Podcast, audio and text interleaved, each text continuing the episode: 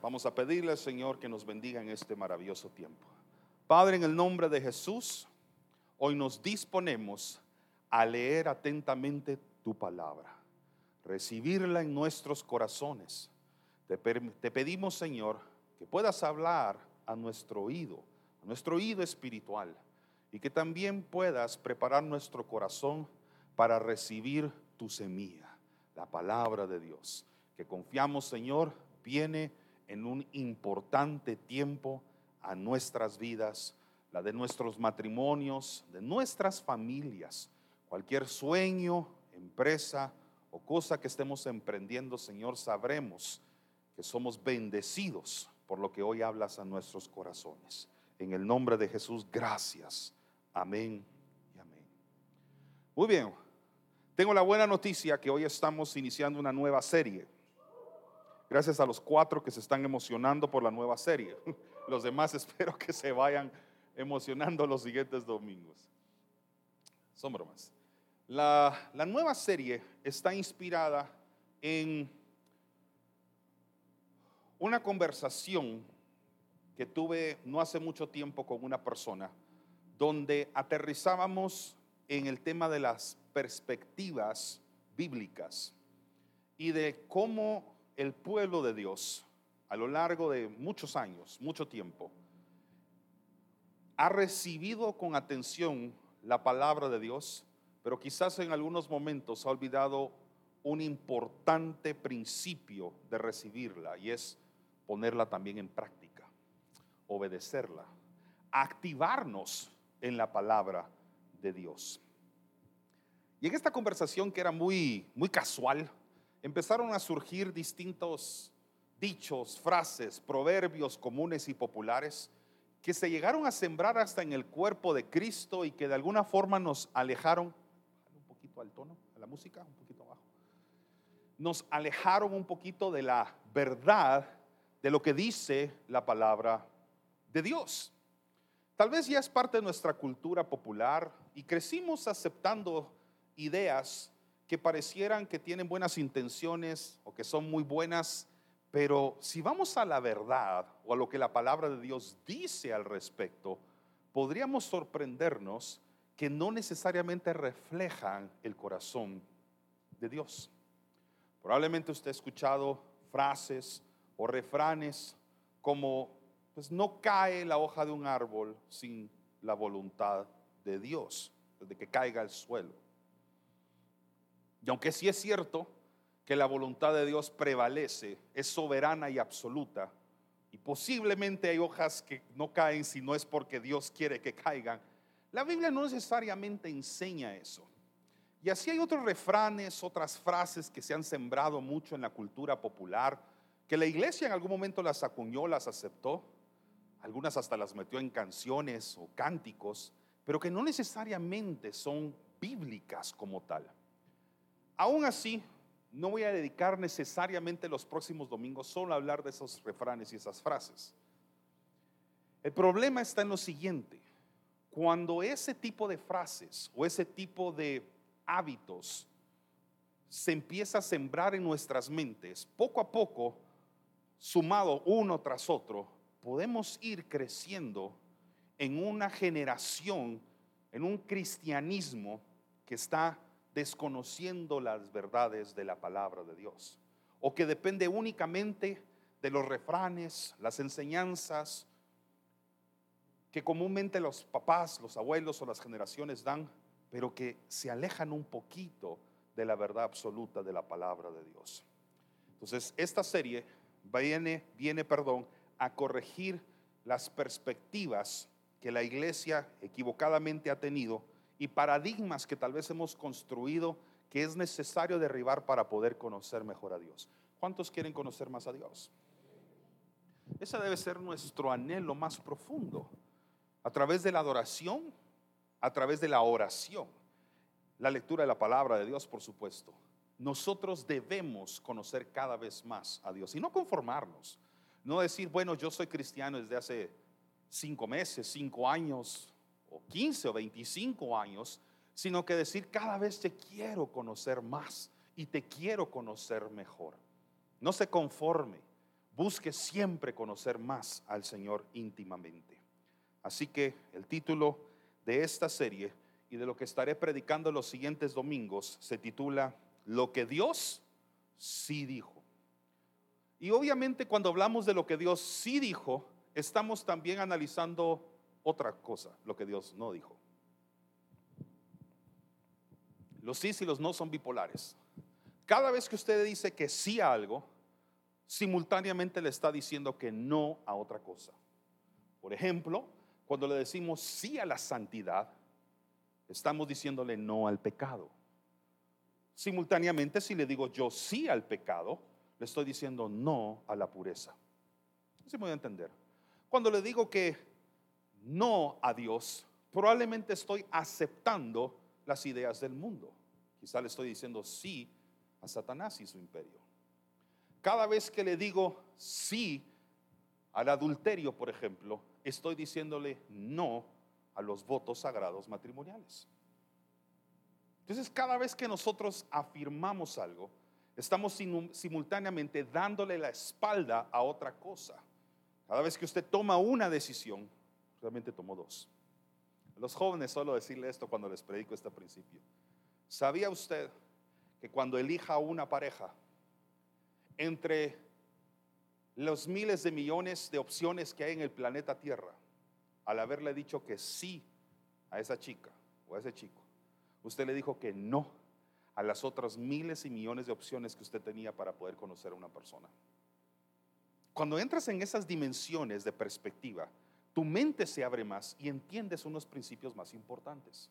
Es cuando vamos a hablar de lo que Dios sí dijo, simultáneamente vamos entonces a tocar temas de lo que Dios no ha dicho.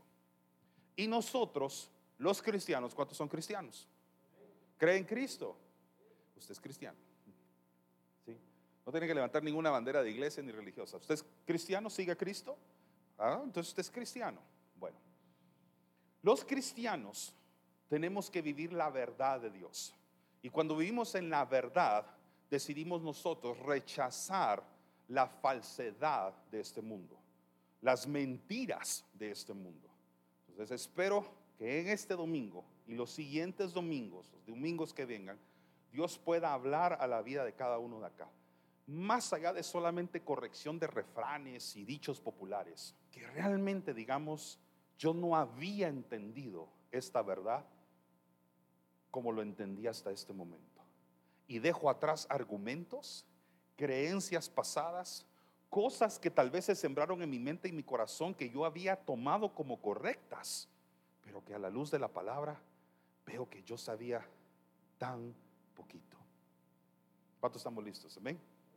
El tema, el tema de hoy es un tema introductorio. Los próximos domingos voy a tocar principios un poquito más profundos. Hoy solamente voy a tocar el tema introductorio para que entendamos y Dios nos revele qué es lo que nos quiere hablar los siguientes domingos. Vamos a comenzar haciendo lectura de Santiago, capítulo 1, desde el versículo 22. Los versos van a aparecer en las pantallas para facilitar la lectura. Usted puede seguirme también con sus Biblias o con su Biblia si usted quiere hacerlo así. Lo único es que voy a estar utilizando distintas versiones o traducciones bíblicas. Entonces puede ser que a veces sea un poquito confuso si usted no tiene la facilidad de poder alternarlas. Santiago capítulo 1, versículos 22 al 25. Esta que aparece en la pantalla se abrevia como NTV, nueva traducción, nueva traducción viviente. Es una de las favoritas de mi esposa cuando ella estudia y enseña la palabra de Dios. Dice así la palabra. No solo escuchen la palabra de Dios. Y eso es bien interesante porque una de las primeras cosas que nos enseñan de chiquitos es escuche, no solo oiga, sino escuche. Tengo bien presente la voz de mi papá yo de pequeño diciéndome, no es importante que oigas, es importante que escuches, dándome a entender que tenía que prestar mucha atención a lo que tenía que decirme. Pero la Biblia lo lleva a otro nivel. No es solo de oír, no solo de escuchar, sino que dice la palabra de Dios, tienen que ponerla en práctica. Todos digamos poner en práctica. Vamos, hagamos más dinámica la predicación. Diga, poner en práctica. O sea, no, se basta, no basta nada más con escucharla, debo poner en práctica la palabra de Dios. En educación, en comunicación en general, y probablemente algunos de ustedes lo recibieron en la universidad, hay un principio que se llama active listening. En español me imagino que debe ser algo así como escucha activa, algo así. Active listening en educación básicamente es cuando se le enseña a un interlocutor de que no es suficiente solamente callarse y escuchar a la persona que está hablando y buscar el, momento en el que la persona se calle para decir yo lo que quiero hablar. Eso no es que esté malo, pero así se entrenan las personas en un debate o en una discusión. ¿Ha estado usted peleando con alguien? Mejor no me responda. Pero ha estado usted discutiendo con alguien y en el momento que está discutiendo con alguien ya está pensando, ya sé que voy a responder cuando termine esto, si es que lo deja terminar. Porque usted está buscando que su argumento tenga más autoridad que el argumento de la persona con quien discute. Usted está casado, entiende lo que estoy hablando, no se haga loco. sí, hemos estado ahí. Hemos estado en condiciones donde la persona está diciéndome algo y yo estoy pensando inmediatamente, ¿qué voy a decir cuando termine? ¿Qué voy a decir en el momento en que termine su frase? Yo sé que voy a decir que va a derribar por completo el argumento que acaba de decir en mi contra. Eso no es active listening. Escuchar activamente es un principio que se enseña mucho en las escuelas, sobre todo en escuelas de comunicación o las personas que estudian educación, que implica escuchar atentamente a la persona que está hablando y no estar pensando en qué voy a decir y responder, sino que solamente grabar tanto la comunicación verbal como lo no verbal, sus gestos, sus emociones, todo lo que puedo percibir que la persona está diciendo para que la persona realmente pueda decir, este me puso atención. Entonces uno valora la información que está recibiendo, la recibe con más gratitud y sabe uno qué hacer después. Eso se llama active listening. Y de este active listening, que se utiliza mucho en educación, surge un principio paralelo que se llama aprendizaje significativo. ¿Qué es un, un aprendizaje significativo. Muchos de ustedes pasaron por cuarto, quinto, sexto primaria ya. Yo diría que la mayoría aquí ya pasó por cuarto, quinto y sexto primaria. Y cuando usted fue al colegio, la escuela o al instituto, probablemente le dieron algunos mapas sobre los cuales usted tenía que localizar lagos, ríos y montañas. Probablemente volcanes también, si vivió aquí en Guatemala. Y qué difícil eran esos exámenes de geografía y recordar la posición exacta de la montaña, del volcán o del río, el lago que la maestra de sociales me evaluaría el día siguiente. Yo me recuerdo con mis amigos desarrollamos una estrategia muy técnica en sexto. Yo me acuerdo que hablando en un recreo, porque tendríamos clase de geografía después, dijimos lo siguiente, ¿y si hacemos los volcanes un poquito más grandes? Tal vez ocupan un tamaño más grande del mapa y la maestra pues dice, pues está cerca, ¿verdad? Del área. Entonces, en lugar de hacer un volcancito, hacíamos unos volcanzotes para que el territorio que abarcara fuera más grande y facilitara el chequeo de la profesora. Me recuerdo que todavía decíamos, bueno, no puede ser enorme, porque si no va a decir que nada que ver, pero hagámoslo unos dos centímetros más grandes. Y así tal vez se acerca más, porque la profesora de geografía era muy específica del lugar exacto donde se tenía que colocar el volcán. Muchos de ustedes están en una generación diferente y no entienden lo que estoy hablando porque nacieron con Google Earth y otras herramientas, ¿verdad? Que les permite ver las, la geografía desde una perspectiva que nosotros nunca vimos. Nosotros le llamamos hasta láminas, pues esas fotocopias medio celestes que apenas se lograban notar, ¿verdad? Usted sabe lo que estoy hablando. lo que quiero decir es que si le paso ese mismo examen, probablemente ahorita se le olvida y no lo aprobaría. Tal vez si tiene un buen conocimiento geográfico, muy buena memoria, sí, pero muchos de nosotros no ganaríamos el mismo examen, por lo menos no con la misma nota que obtuvimos en sexto primaria, cuando nos hicieron memorizar los lagos, ríos y montañas y volcanes de Guatemala. Pero déjame decirle que usted sí pasó ese examen, si no, no se hubiera graduado. Pero si se lo pasa otra vez, ¿lo ganaría igual? Bueno, ponga sobre la plataforma otras materias, cálculo, geometría, física y química. Algunos acá ingenieros y todo dicen, check, yo lo tengo muy bien, perfecto. Bueno, otros que no somos ingenieros ni arquitectos estamos un poquito limitados, pero pasamos esos exámenes. Pero algunos de panzazo, pero pasamos los exámenes. pero ¿por qué no nos acordamos de todo eso? Porque no fue significativo. Ahora, si yo le digo a usted, ubique el volcán Pacaya en el mapa, y le digo tres o cuatro veces dónde está y usted lo dibuja, lo pinta y lo entrega al día siguiente, probablemente se va a acordar hasta donde su memoria a mediano o largo plazo lo permite. Pero, si yo le digo, mañana vamos a hacer una excursión, usted traiga su mochila y sus zapatos y agua pura, porque vamos a escalar una montaña o un volcán, y ese se llama el volcán Pacaya. Pasan 15 años le apuesto que usted no se olvida dónde queda, cómo es, cuál es el volcán Pacaya. Porque lo subió. Y mientras usted lo escala y lo sube, va a vivir distintas experiencias. Una de esas se va a recordar cuando estaba llegando a la meseta, para los que lo han subido. Y acercándose a la meseta y empieza a ver que la arena cambia, la piedra volcánica empieza a aparecer. Usted se tropezó, y se raspó la rodilla con una piedra volcánica, para los que saben qué es eso. ¡Ah! Y a la fecha todavía tiene una marca, una cicatriz en su rodilla que le recuerda esa experiencia. Esa experiencia se volvió parte de usted. Y cuando la gente dice Pacaya, casi que le duele la rodilla que, es, que se lastimó en el momento que la estaba subiendo. El aprendizaje tiene un significado importante para usted.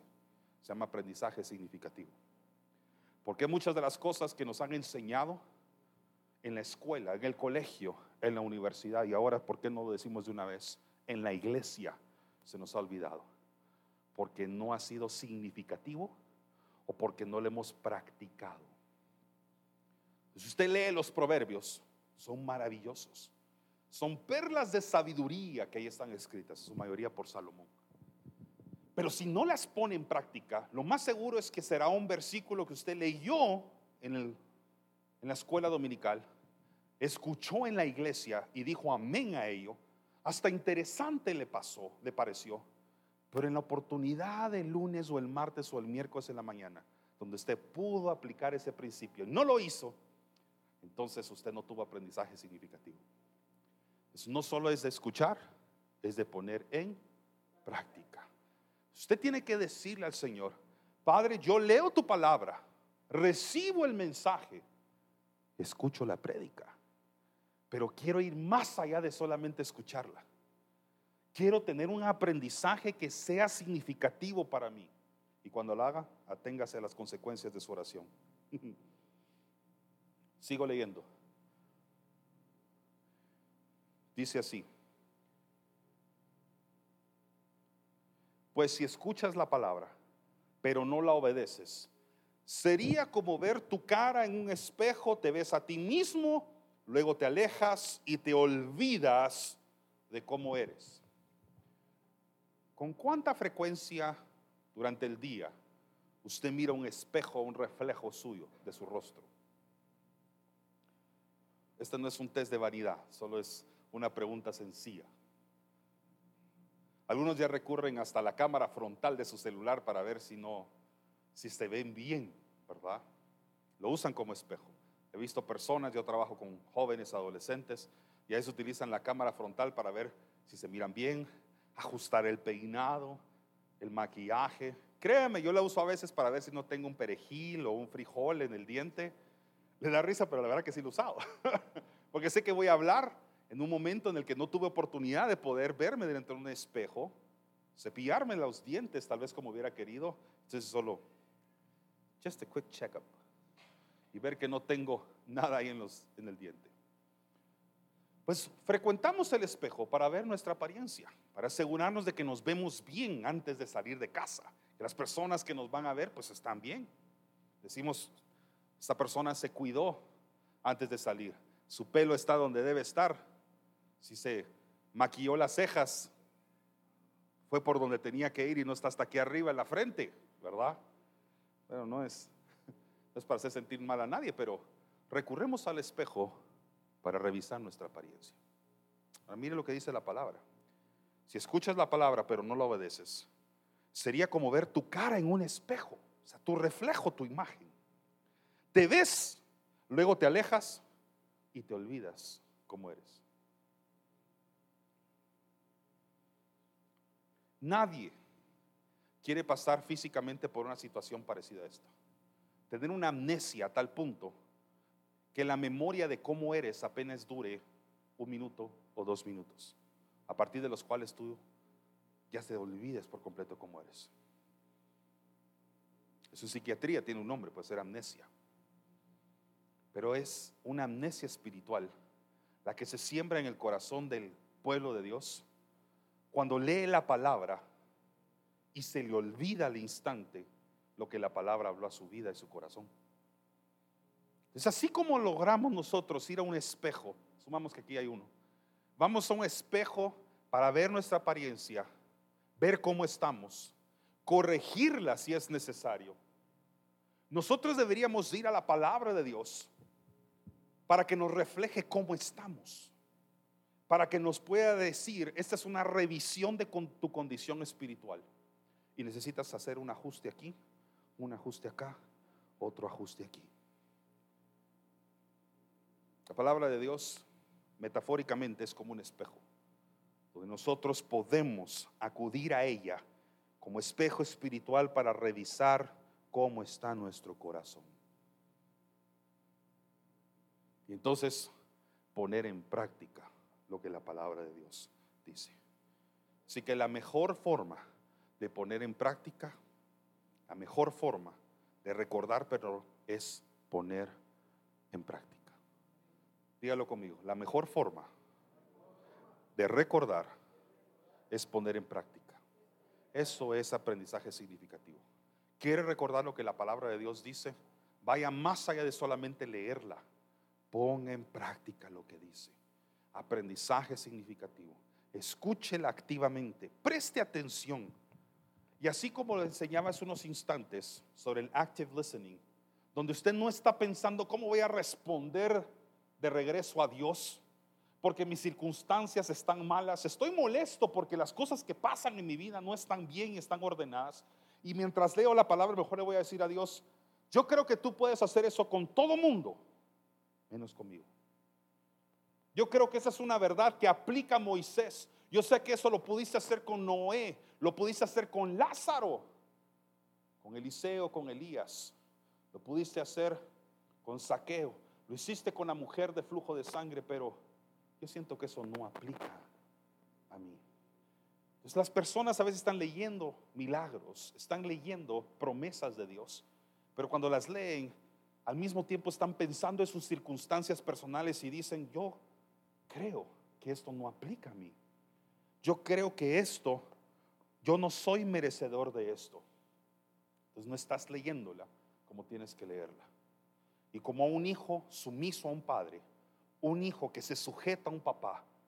Cuando usted era pequeño, su papá hablaba y usted decía, lo que sale de la boca de mi papá tiene verdad, tiene autoridad y es casi una verdad absoluta.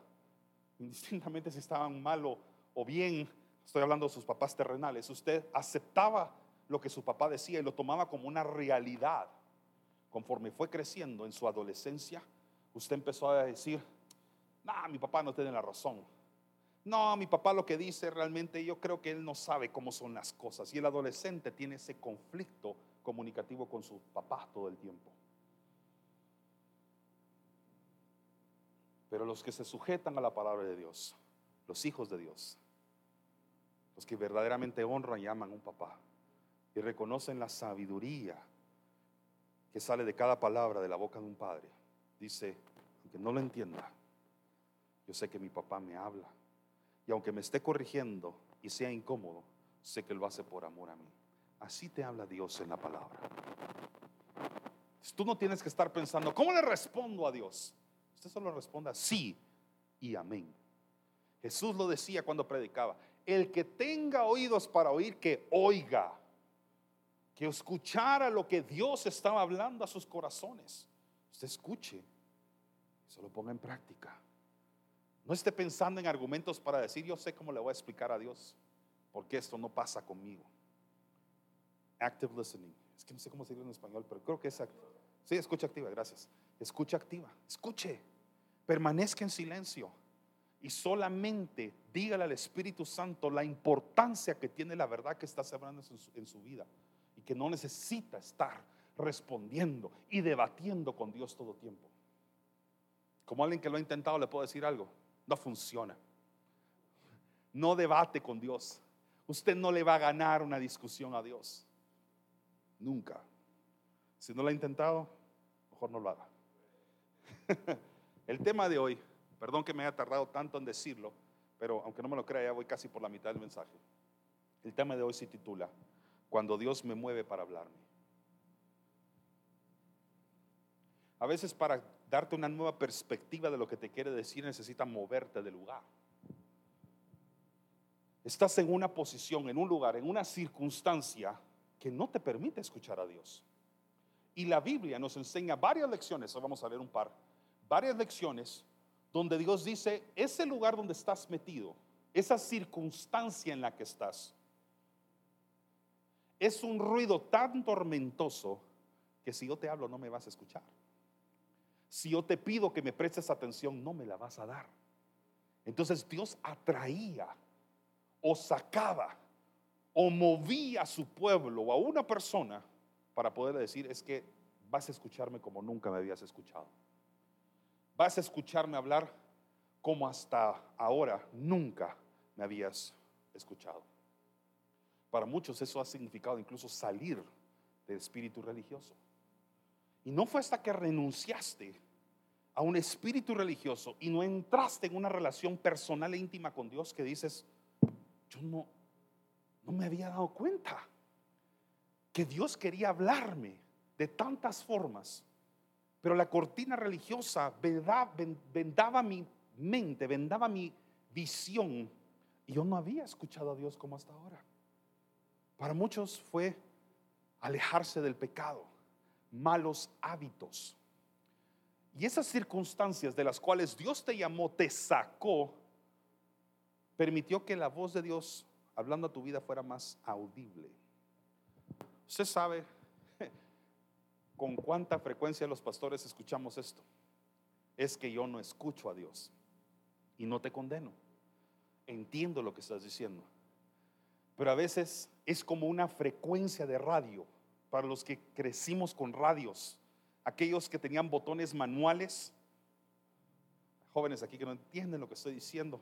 Porque ya vienen en otra dimensión. Spotify no entra en mi ejemplo pero para los que son de otra generación, quiero decirle que hubo un momento en que habían dispositivos electrónicos, aparatos que se llamaban radios, que tenían unos botones que giraban hacia derecha y hacia izquierda y se deslizaba hasta encontrar la frecuencia o la amplitud modulada exacta para poder escuchar la música o la estación de radio que nosotros queríamos escuchar. ¿Se acuerda de eso? Va, ¿Se acuerda lo que ocurría en el momento de aquellos botones que ya se habían oxidado un poquito, que se movía un poquito a la derecha, un poquito a la izquierda y era suficiente para crear un ruido o una distorsión que no permitía que se pudiera escuchar claramente la música o lo que queríamos oír? ¿Se acuerda? Dios a veces agarra tu corazón, tu oído espiritualmente hablando, y hace un cambio de frecuencia y dices que yo te voy a hablar en la 104.1. Ojalá que son, ni siquiera sé si es cristiana, creo que sí. 104.1. Ojalá no me, haya, no haya dicho yo una estación ahorita que dijera el pastor, lo que oye. Yo creo que es, yo creo que es, ¿era Estereovisión o ya no? ¿Cuál es? ¿Qué dije? La tronadora. Ah, 98.1 todavía sigue siendo la. Sí, ah, va. No dije 104.1. La 98.1 sigue siendo eh, estéreo, eh, ilumina. Ah, va, va. La 98.2, usted diría, ay, pero un decimal ahí. No se escucha igual. Entonces a veces tienes que correrte a la derecha, a la izquierda, derribar argumentos, renunciar a cosas para que la palabra de Dios pueda sonar claramente. Tú dirías, es un decimal. Sí, pero no se escucha igual. no es lo mismo. Entonces, esta serie va a ser correcciones en nuestra frecuencia espiritual, si lo quiere ver así, para que escuchemos realmente lo que Dios tiene que hablarnos a cada uno. Muy bien, vamos a Génesis capítulo 15. Génesis capítulo 15 es uno de los tantos ejemplos en la Biblia en lo que vemos que Dios quiere hablar con alguien, pero como que hubiera interferencia espiritualmente hablando, y por razones que yo no le puedo explicar porque no soy Dios, ni entiendo todas las formas en las que Dios hace las cosas. Dios le dice a un hombre llamado Abraham que necesita hablarle, pero para poderle hablar lo tiene que llevar fuera. Abraham, todos digan Abraham. Estamos hablando del patriarca, el padre de la fe. El padre de la fe tenía un problema en poder escuchar atentamente a Dios. Y casi como que hubiera un radio de por medio, donde Dios decía, te voy a hablar por la 98.1. Y él estaba parado en la 98.2. Dios le dice, es que no me estás prestando atención. No estás entendiendo mi plan ejecutivo. Y para los que saben y conocen la historia, estoy hablando del momento en que Abraham es, recibe un recordatorio de que él será padre, de que él va a ser papá. Ahora, en Génesis capítulo 15, lo que estamos por leer, ya lleva 10 años de estar intentando ser papá, desde la primera vez que Dios le dijo que sería padre de muchos. Aquí ya lleva una década aproximadamente de intentos. Yo no sé qué cosas le ha dicho a Dios a usted. Que a partir de que se lo dijo pasan todavía 10 años, usted dice, yo no veo lo que Dios me dijo que iba a pasar. Algunos estamos esperando que Dios actúe en 10 minutos. Y Dios pasa por un proceso de 10 años y todavía sigue dando recordatorios de lo que te dije, lo voy a cumplir. Y alguno que tal vez no conoce la historia dirá, ah, o sea que 10 años se tardó en cumplir. No, no, no, este es un recordatorio. Le llegó un memo, un email. Una, la voz de Dios diciéndole 10 años después, no te olvides lo que te dije. Estás entrando en duda. Tu corazón está dudando mi palabra. Y por alguna razón donde tú estás metido ahorita, yo no te puedo hablar. Necesito sacarte para recordarte y darte una nueva visión y una nueva perspectiva de lo que voy a hacer contigo.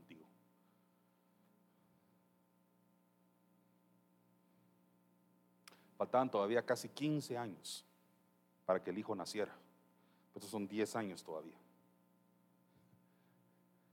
Familia, han pasado 25 minutos y nosotros no hemos visto que Dios haga lo que queremos que haga.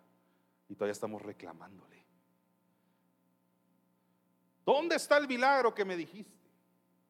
Diez minutos después, a las diez horas, hasta se nos olvidó. Ignoramos. Es más, probablemente ha entrado en lo que yo también he entrado. Yo me pongo muchas veces en ejemplo para que no vean que soy un santurrón aquí predicando. Y yo digo, tal vez fue mi propia imaginación. O si un profeta o una persona usada por Dios me lo dijo, tal vez no escuchó bien. O tal vez la palabra no era para mí, era para el hermanito que estaba atrás. Y yo dije, amén. Bueno, ahí que quede y sigo adelante. Pues Abraham han pasado 10 años y probablemente está dudando en su corazón. ¿Cómo voy a ser yo papá tan avanzada edad? Sara, mi esposa, tan avanzada de edad. Hemos pasado décadas probando, intentando ser padres. Dios nos dice que seremos padres. Sara se ríe entre confundida por emoción y casi burla de la palabra de Dios. Diez años y Dios dice, se te está olvidando lo que yo dije que iba a ser, ¿verdad?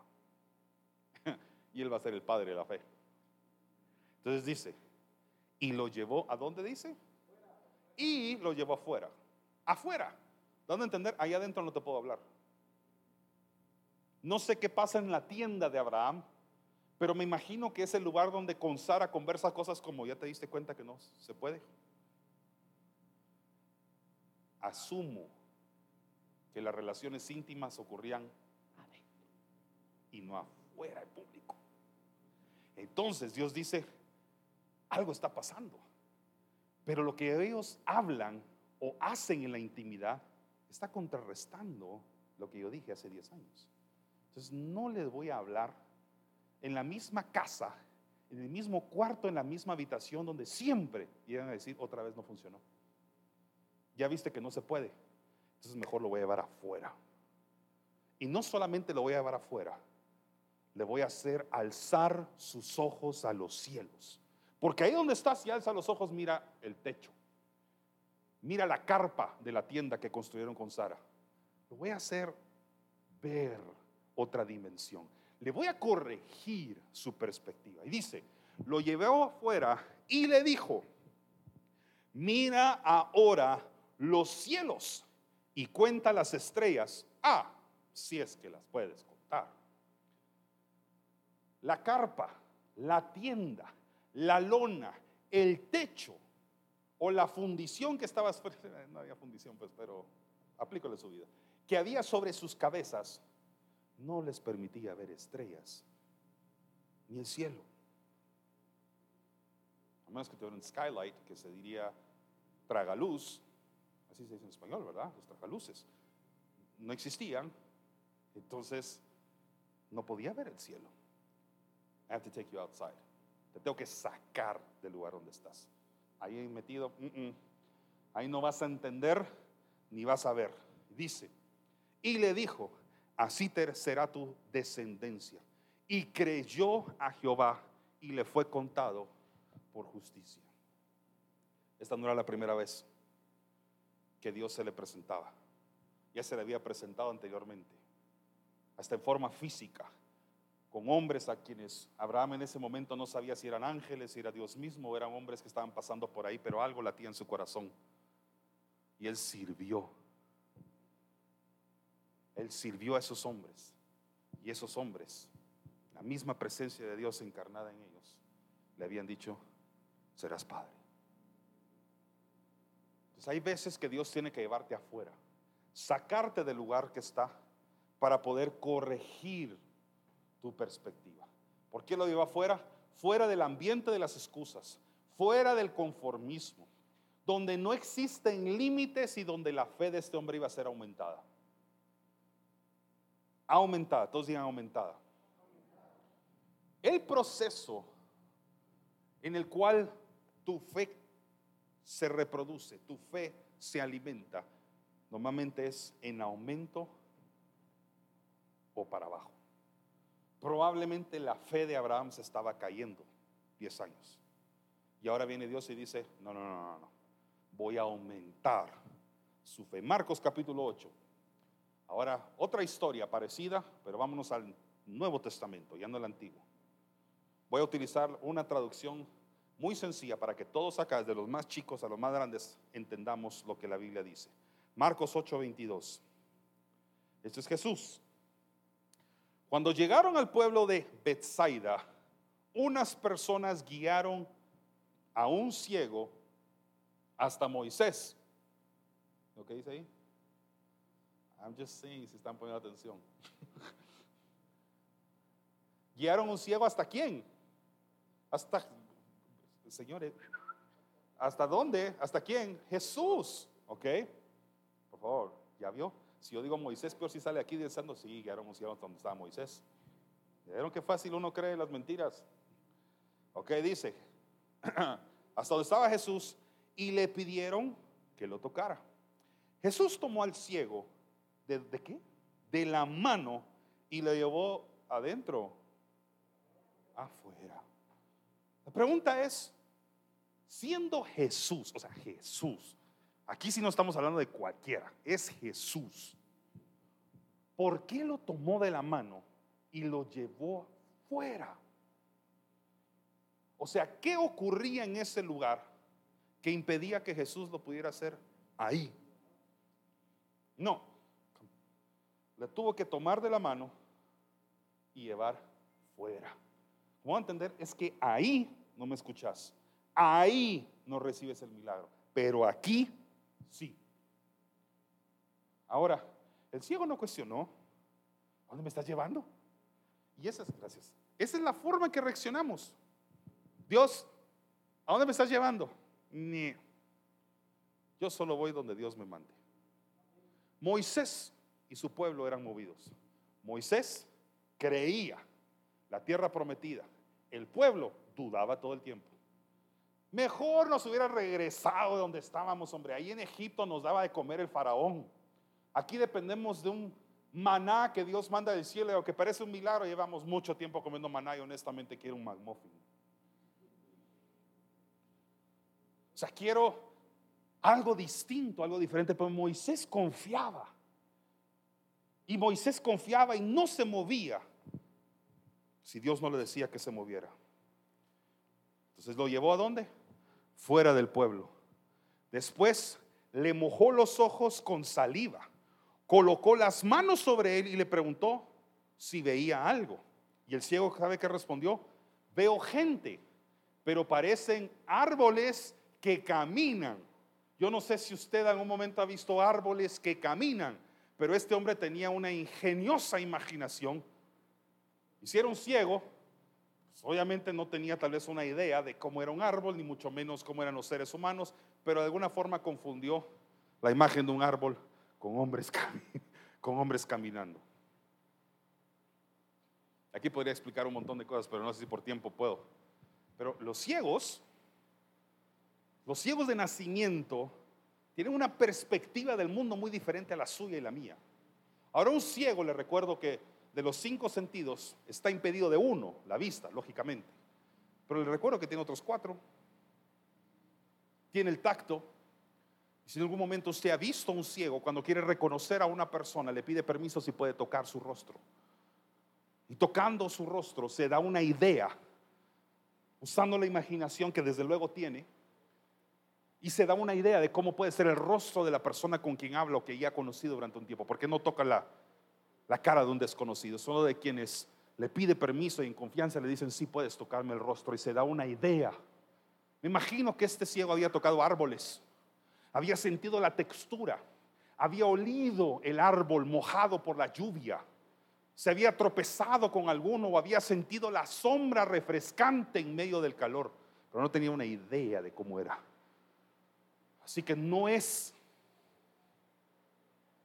que Jesús se equivocó no es que el poder de Dios falla, es que él estaba en un proceso de entendimiento del milagro que estaba ocurriendo. Y entonces, después, no, ¿pueden irse el versículo 31 de una vez, porfa? No, ¿dónde voy? No, 25 sería.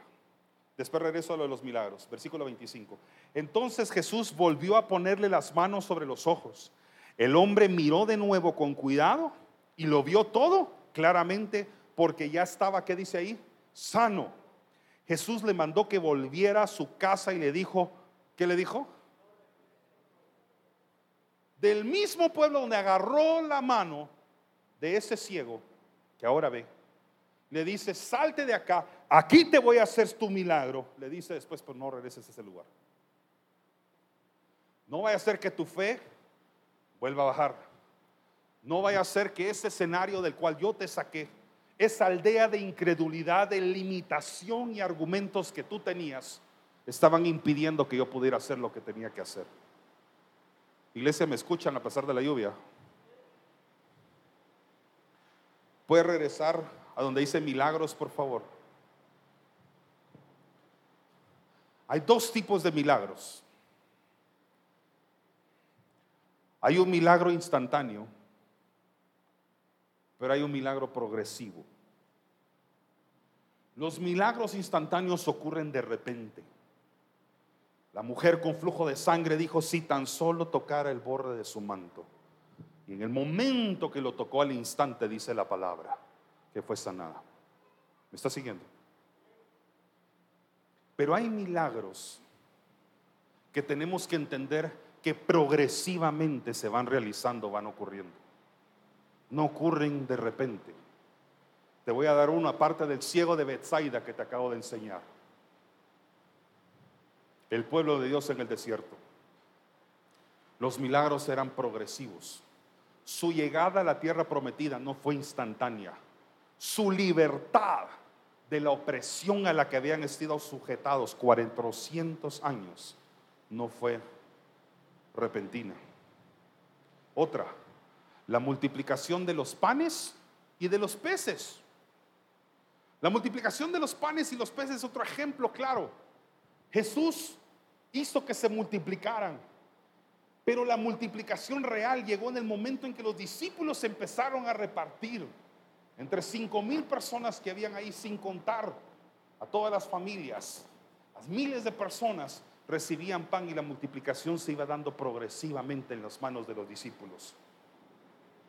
Y te voy a dar otra por si acaso no has entendido estas bíblicas. El mismo nacimiento, la gestación es un milagro progresivo.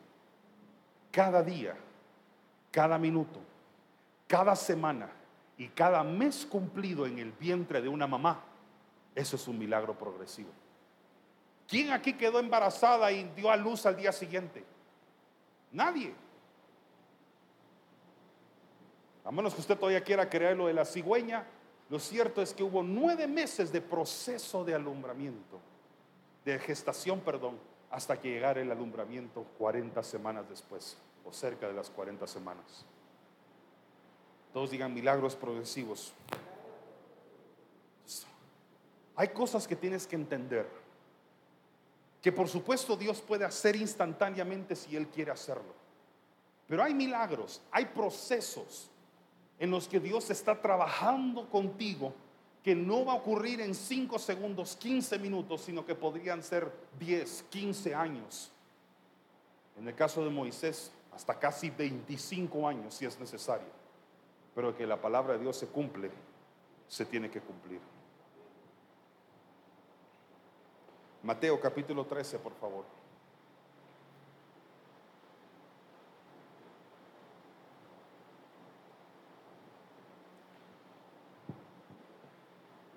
Otra parábola le refirió diciendo, Jesús, esto no aparece en la pantalla, se lo voy a leer yo.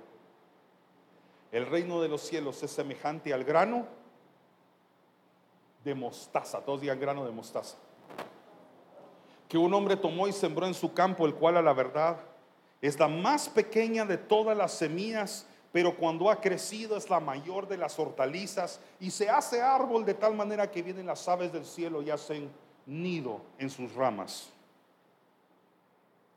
Esta es una semilla de mostaza. Esto que usted ve aquí es un grano de mostaza. Es tan pequeño Ok. There you go. Ahí está. Casi ni lo puede ver, pero está en el centro de la palma de mi mano. Esto Dios utiliza para explicar la fe y los procesos de aumento de la fe.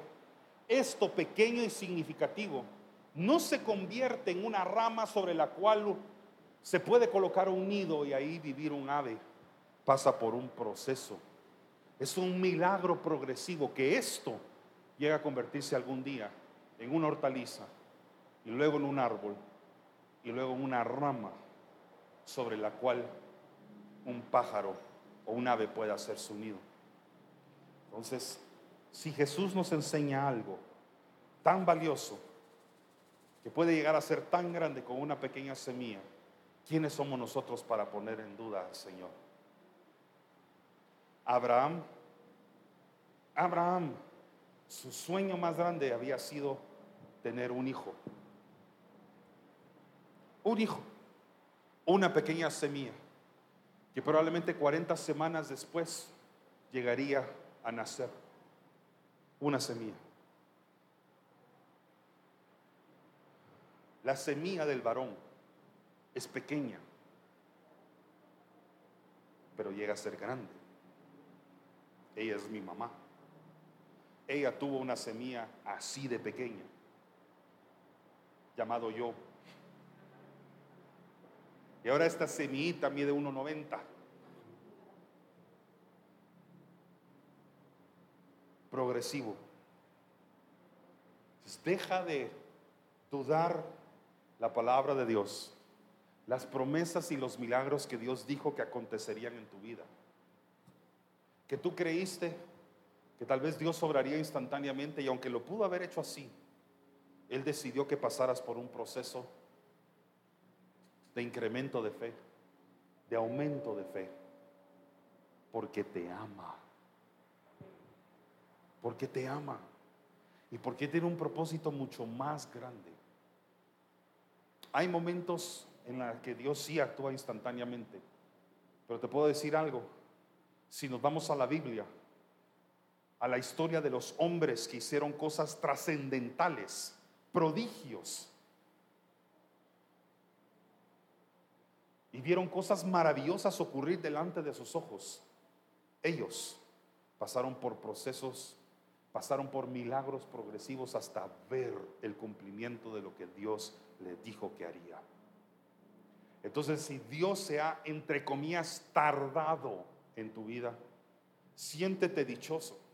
Probablemente eres un hombre o una mujer que está metido dentro de un proceso para transformar tu sueño de algo que parece muy pequeño, pero delante de los ojos de Dios es muy grande. ¿Sabe cuál era el sueño de Abraham? Un hijo. Probablemente le había pedido en el momento en que se unió a Sara por primera vez, le había pedido a Dios un hijo. Y Dios quería para Abraham un pueblo, una nación. O sea que la perspectiva de Abraham no se comparaba con la dimensión de la promesa de Dios. Y por eso lo tuvo que sacar fuera, lo tuvo que mover de la limitación y las circunstancias en las que estaba para que pudiera entender la dimensión del milagro que quería hacer. Si hubiera sido más fácil que cuando Abraham tenía 75 años de edad, en su primera visita de Dios, a los 40, las 40 semanas o a los 9 meses, Sara hubiera tenido a su hijo. Pero pasaron 25 años y fueron los suficientes para que Abraham entendiera verdaderamente su papel. ¿Quién era él? ¿Y quién sería la generación que saldría de él? Hasta la fecha, cuando nos referimos a los patriarcas, cuando hablamos de Dios, incluso nos identificamos como el Dios de Abraham, el Dios de Isaac y el Dios de Jacob. Esas tres generaciones, la de Abraham, la de Isaac y la de Jacob. Esta última se convierte en la en Israel, las doce tribus sobre las cuales Dios decide expandir una vez más su reino sobre la tierra. Así que no me vaya a decir que usted le puede poner limitaciones a Dios. No me va a decir que sus argumentos, sus excusas, sus impedimentos físicos, espirituales, psicológicos son un obstáculo para el poder de Dios, que no lo son. Entonces hay veces que Dios te va a tener que mover, cambiar de circunstancias, sacudir el polvo de la duda y de la incredulidad que has acumulado en tu vida. Sacudírtelo, quitarte toda esa duda y ese polvo que se acumuló en tu corazón para decirte, tengo una nueva vida para ti. Tengo un nuevo proceso para ti. Tengo un nuevo destino para ti. ¿Acaso no se pudo haber revelado Dios al pueblo de Israel, al pueblo hebreo, en el mismo Egipto? Ahí mismo pudo haber establecido él su reino si hubiera querido, pero no. Necesito mudarlos de lugar. En Egipto van a seguir creyendo que la autoridad máxima se llama Faraón, pero en la tierra prometida sabrán que soy yo. Dios te mueve de lugar, te mueve a otras dimensiones para entender su verdad y su grandeza. ¿Le puedo dar otra? Y la última. Su tiempo aquí en la tierra. El hecho de que vive en un planeta físico con una atmósfera sobre su cabeza hace que Dios no pueda revelar la magnitud de su reino en su plenitud. Y por eso usted y yo tenemos que morir e irnos a otro lugar al que nos llevará, que es su morada celestial, un paraíso eterno y hermoso. Porque aquí no entenderíamos nada. Allá lo veremos cara a cara. Ahí contemplaremos su gloria. Veremos coros angelicales continuamente diciendo santo, santo, santo a nuestro Dios. En esta tierra en este mundo Y con el pellejo y la carne que nos cubre, hay cosas que nunca vamos a entender. Y por eso Dios prepara un lugar para nosotros. Él tiene una mansión para sus hijos allá. Tiene una morada eterna. Y Jesús dijo, voy a prepararles un lugar en esa morada de mi Padre. Y ahí lo entenderemos mejor. Ahí se nos revelará quién es Dios. Aquí estamos en un proceso de entendimiento. Estamos para expandir su reino. Estamos para que más personas lo conozcan. Pero llegará el momento en que todos lo veremos y todos estaremos con Él. Pero hay cosas donde Dios nos tiene que mover. Hay cosas y lugares a los que nos tiene que sujetar y, mover porque en los lugares en los que estamos no entendemos. Yo dije que era el último, pero tengo que decir este porque si no se me va a olvidar. Hay lecciones que Jesús no le pudo dar a los discípulos en la playa. Tenían que ser en aguas profundas. En la playa era fácil predicar sobre la fe. Pero el aprendizaje significativo iba a estar en la profundidad de las aguas. En la playa les puedo haber dicho, cuando hayan tormentas, créanme a mí que yo estaré con ustedes en la barca. Y mientras yo esté con ustedes, no tienen por qué temer. Eso lo puedo haber predicado en la playa. Check. Siguiente lección o nos vemos mañana. Y ahí se hubiera quedado la lección. Pero Jesús habrá dicho, ¿dónde les enseño a creer en mi poder? ¿En la playa? Mm, no. Boguen mar adentro. Váyanse a la profundidad naveguen al otro lado. No les dijo lo que iba a pasar porque si no nos meten.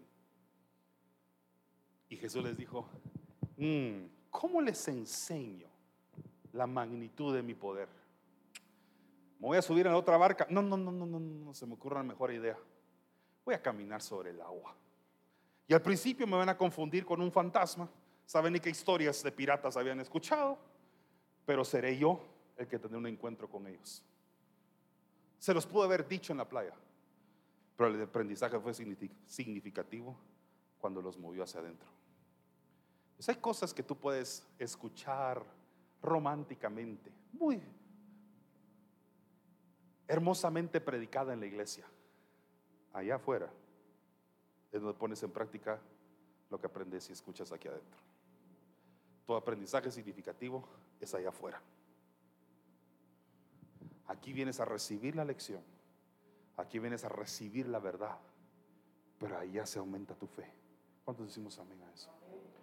Entonces esta serie nos va a corregir perspectivas que equivocamente nos hemos metido en nuestro corazón y en nuestra mente diciendo, es que Dios actúa de la manera que yo he visto que actúa. O Dios va a actuar a mi manera. No, no, no, no. Dios va a actuar a la manera de Dios, como Él quiere. ¿Por qué no cerramos nuestros ojos? Inclinemos nuestro rostro y terminemos con una oración, diciéndole al Señor que confiamos en sus procesos. Padre, en el nombre de Jesús, hoy hemos aprendido en tu casa que tú haces las cosas como tú quieres, con quien quieres y en el momento en que tú deseas hacerlo. Padre, si hemos fallado o nos hemos equivocado, Señor, creyendo que tú ibas a actuar a nuestras expectativas, a nuestra manera.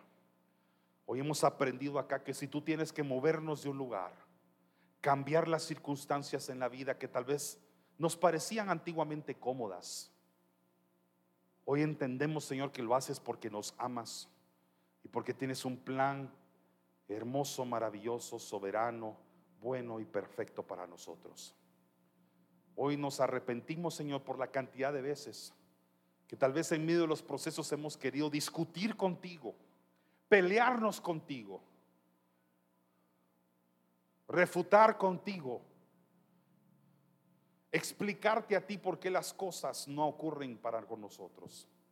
Y hoy queremos sujetarnos a escuchar atentamente tu voz, corregir nuestra frecuencia espiritual si es necesario. Gracias Señor te doy por los procesos en los que yo estoy, por los procesos que estoy con mi familia, por los procesos que estoy con mi matrimonio, por mis procesos espirituales que tal vez a veces no he entendido. Hoy abro mi mente, mi entendimiento, para entender que no todo ocurre instantáneamente. Hay cosas que son progresivas. Hay milagros, Señor, que tienen etapas.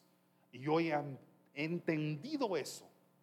Y quiero entrar en obediencia a ellos, Señor.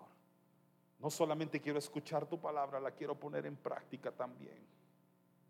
Como lo dice Santiago. En el nombre de Jesús.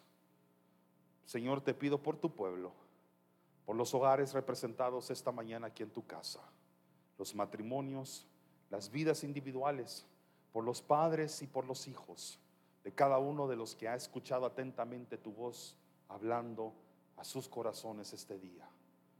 Ten misericordia cada uno de nosotros, Señor Jesús. Y gracias porque eternamente nos has amado.